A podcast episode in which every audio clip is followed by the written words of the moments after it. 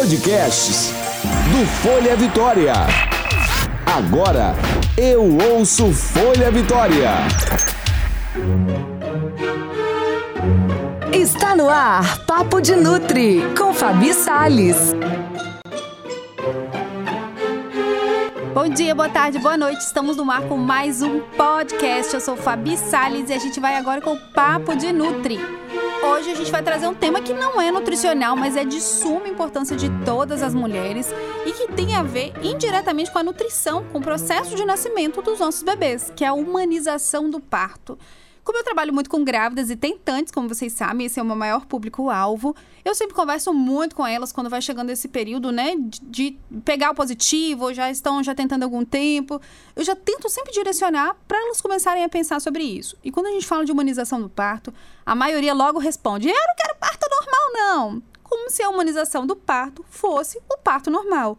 E não tem nada a ver com isso. Tem, na, tem a ver muito mais com outras coisas que vão muito mais são muito mais ligados com a chegada do bebê, como a gente recebe ele, como ele vai vir para esse mundo, sobre como a gente é respeitada durante todo o processo gestacional, não somente no parto. E pensando nisso, a gente precisa ter uma equipe toda humanizada. O nutricionista, o obstetra, o fisioterapeuta, a doula, tudo isso, porque isso faz a nossa confiança ficar muito melhor e com, com certeza absoluta a chegada do bebê é muito diferente. Pensando nisso, eu trouxe alguém muito especial. Vamos para o próximo quadro? Quadro Chama o Especialista! Agora a gente está aqui no nosso quadro Chame Especialista com a Letícia Rios. Letícia Rios é fisioterapeuta e doula. Ela tem uma clínica de pilates onde ela trabalha com várias gestantes. Tudo bem, Letícia? Tudo jóia, Fabi.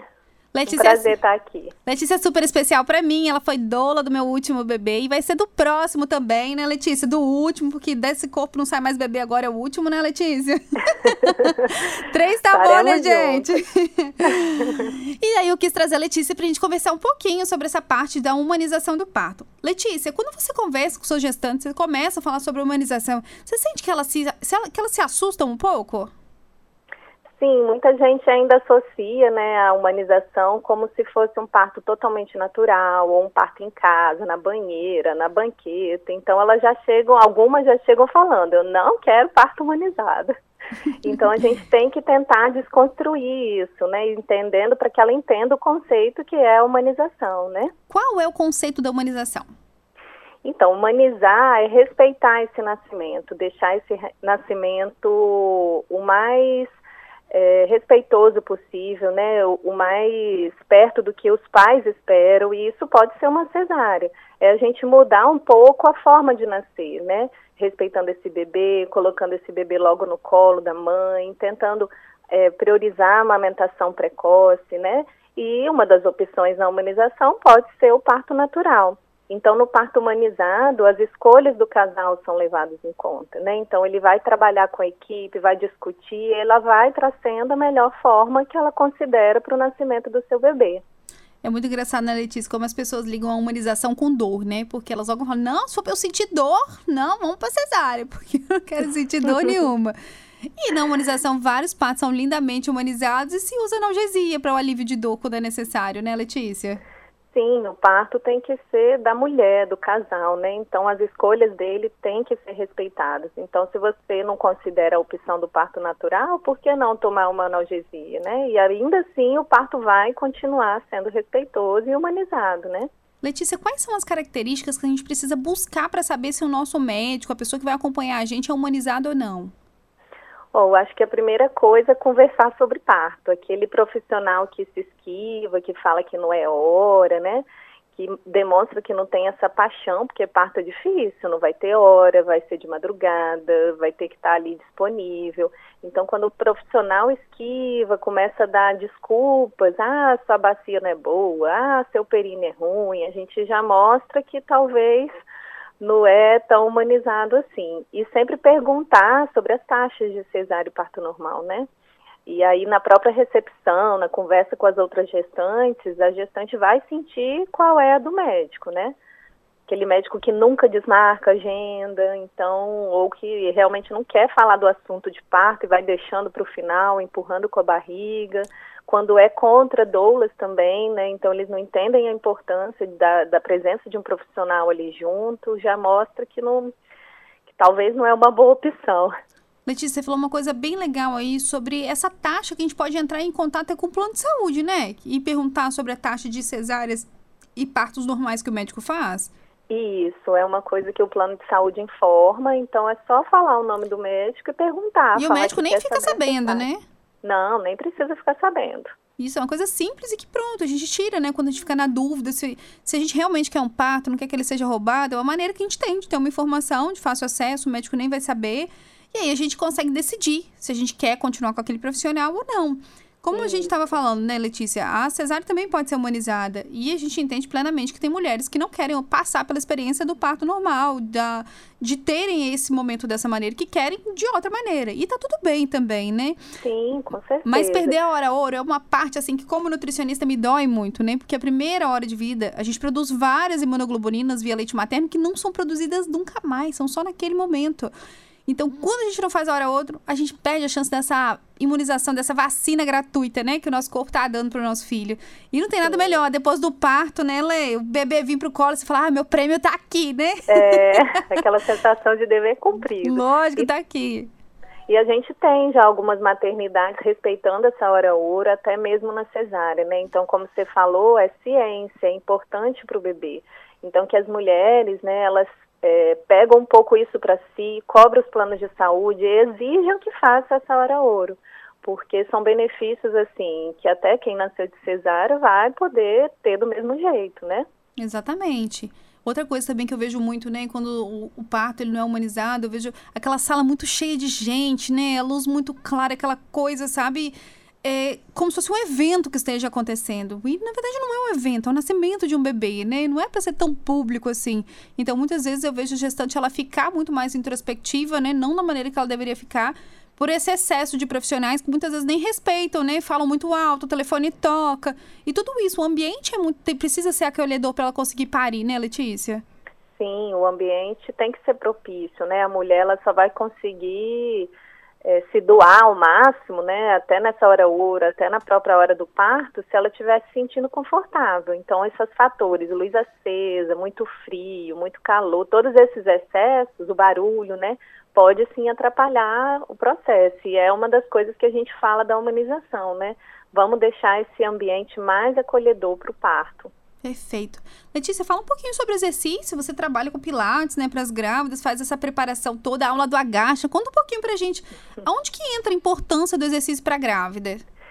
É, então, a gente trabalha com exercício há mais de 10 anos, né, eu e a Thaís, lá no Gesta Vida. E o exercício, ele vem desde para promover os benefícios de toda atividade física, né, que é importante para a vida de qualquer pessoa, e na gestação ela vai aliar ali para evitar dores nas costas, né, para prevenir doenças como diabetes, pressão alta. É, e vai também o nosso foco, como a gente trabalha com parto, a gente, nas nossas atividades, a gente vai preparando esse corpo para o parto. Então, trabalhando músculos que vão ser necessários, né, é, tipos de exercícios que vão ser solicitados na hora do parto, que vão ajudar nesse encaixe. Então, a gente vai pensando aí semana a semana e mudar esses exercícios para propiciar isso. E a aula do agacha, que é a queridinha das gestantes, né, a gente faz na praia e pensando em encaixar esse bebê, dar resistência física para a mulher que ela vai precisar no trabalho de parto, posicionar, e fora que é uma troca, né, maravilhosa entre gestantes. Eu acho que de tudo, sabe? O exercício tem vários benefícios para a gestante, né? Mas de tudo, essa troca com outra grávida, principalmente na primeira gestação, eu acho que é o que muda tudo. Porque se empodera a mulher, né? Traz ela com várias informações, porque são muitos assuntos que acabam rodando nessas rodas de gestante, né? Nesses momentos que a gente está no exercício, fazendo a aula do agacha. A troca é muito mais intensa, né? Porque você vê todo mundo na mesma, no mesmo buraco que você. então, Sim. os assuntos são muito parecidos. Eu acho que se empodera a mulher demais, né? É muito bom. Acho que ela sai muito confiante. Eu falo que elas entram meninas e saem mulheres no final do parto, né? Porque Sim. crescem muito ao longo desse período. E é, é uma das coisas importantes aí até para essa preparação é essa informação.